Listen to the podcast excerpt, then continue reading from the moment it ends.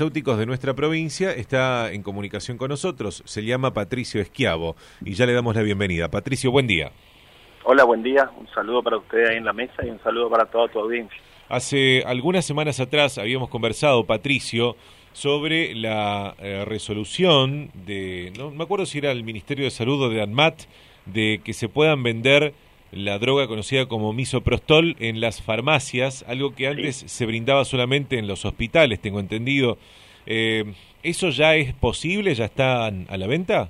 Sí, eh, la droga misoprostol desde octubre que la ANMAT aprobó la venta y la comercialización en farmacias, así que eh, nosotros teníamos previsto que para fin de año, pero ya, ya está disponible en las droguerías, o sea, las farmacias que quieran vender y, o el médico que quiera prescribir podrá retirar de las farmacias que así lo deseen, pueden retirarlo a partir de la fecha ya inclusive. ¿no? El, el misoprostol es una droga que se utiliza para la interrupción voluntaria del embarazo, es decir, para realizar abortos, ¿no es cierto? Exactamente, es para la interrupción del embarazo, eh, debe estar prescripta por un médico, o sea, se vende exclusivamente con receta por un médico, obviamente vinculado a lo que a lo que es el medicamento, ¿no es cierto? no es un ginecólogo. médico, exacto y también eh, se debe prescribir, o bueno, ese ya es, eh, digamos, facultad de los médicos, no es para cualquier tipo de interrupción del embarazo, sino que está indicado en determinados casos en que se necesite realizar este tipo de intervención, ¿no es cierto? Pues básicamente es como una intervención, porque recordemos que son cápsulas de uso vaginal, no son cápsulas para tomar, ¿no son cápsulas de uso vaginal. Y es una droga que las eh, mujeres que la adquieran, la, la utilizan en, en, el ámbito privado, en su casa, o requieren sí o sí luego de utilizarlas la asistencia médica eh, para, para terminar el procedimiento, por ejemplo, en algún hospital?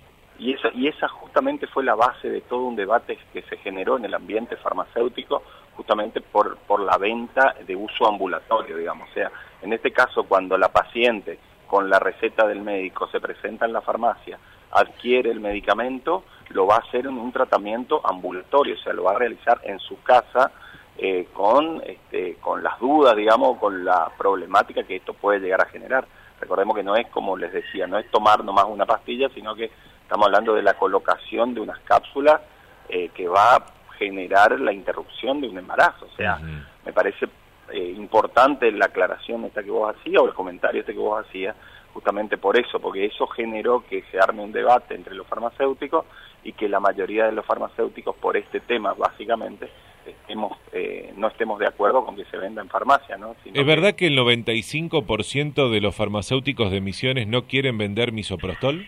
Sí, es, realidad se hizo una encuesta, desde el colegio se hizo una encuesta a los farmacéuticos una vez que conocimos la aprobación de parte del ANMAT, hicimos una encuesta para ver la opinión y para ver si se sentía eh, con, eh, o sea, si querían vender o no eh, misoprostol en la oficina de farmacia. Y tuvimos un contundente, una contundente respuesta del que el 94% de los colegas que respondieron eh, han, han dicho que no, y con las justificaciones. Siempre le pedíamos las justificaciones del caso también, tanto por sí o por no, ¿no es cierto? Con lo cual sí, fue contundente, ¿no? Con lo cual es probable que, que en pocas farmacias esté disponible, ¿no? Claro, sí, por ahora, eh, digamos, esto más que nada, yo me imagino que va a generar no solo un debate entre las eh, entre las farmacias y ver si cada uno después lo va a querer vender.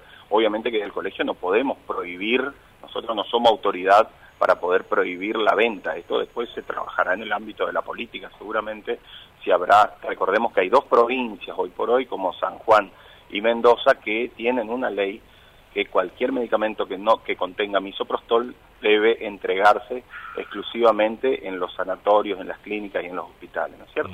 eh, así que ya sienta un precedente, digamos.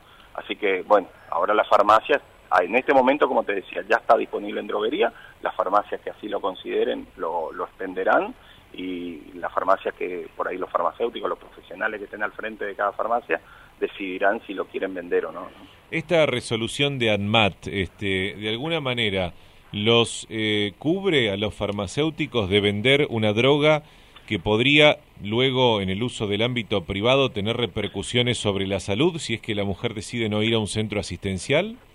Eh, dos cosas acá. Una, primero que siempre nosotros desde el colegio y desde todos los ámbitos eh, farmacéuticos que nos movemos, queremos que los medicamentos se entreguen de manos de un farmacéutico, eso es lo que decimos. Aclaro esto de manos de un farmacéutico porque no solo significa en la farmacia, sino que se entregue en, por ahí en las clínicas o en los sanatorios de mano de un farmacéutico también, para eh, requerir también la presencia de los farmacéuticos en estos lugares. El segundo punto es que, este, como se vende con una receta médica, nosotros nos quedamos con una receta médica archivada. Nosotros eso lo asentamos en un libro y eh, quedará por cuenta del uso del paciente y del médico que prescribió algún tipo de, este, de problemática que pueda surgir en el uso de, en el uso ambulatorio justamente por eso aclarábamos esto que ahora la, la paciente se va a ir a su casa y lo va a utilizar ahí.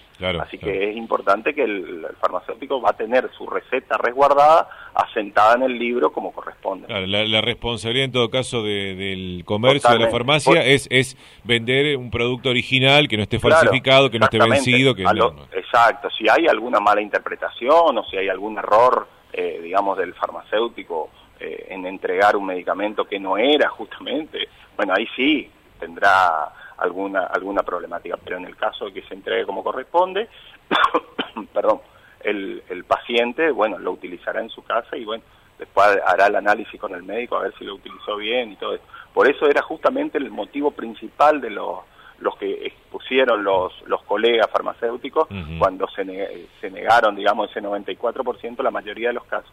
Decía justamente que es preferible que esto se administre en un sanatorio con un control de un médico, digamos, ¿cierto? Ya se sabe cuánto, se había dicho que iba, no era una droga barata, este eh, eh, Patricio, ¿se sabe cuánto va a salir, cuál va a ser el costo de venta al público?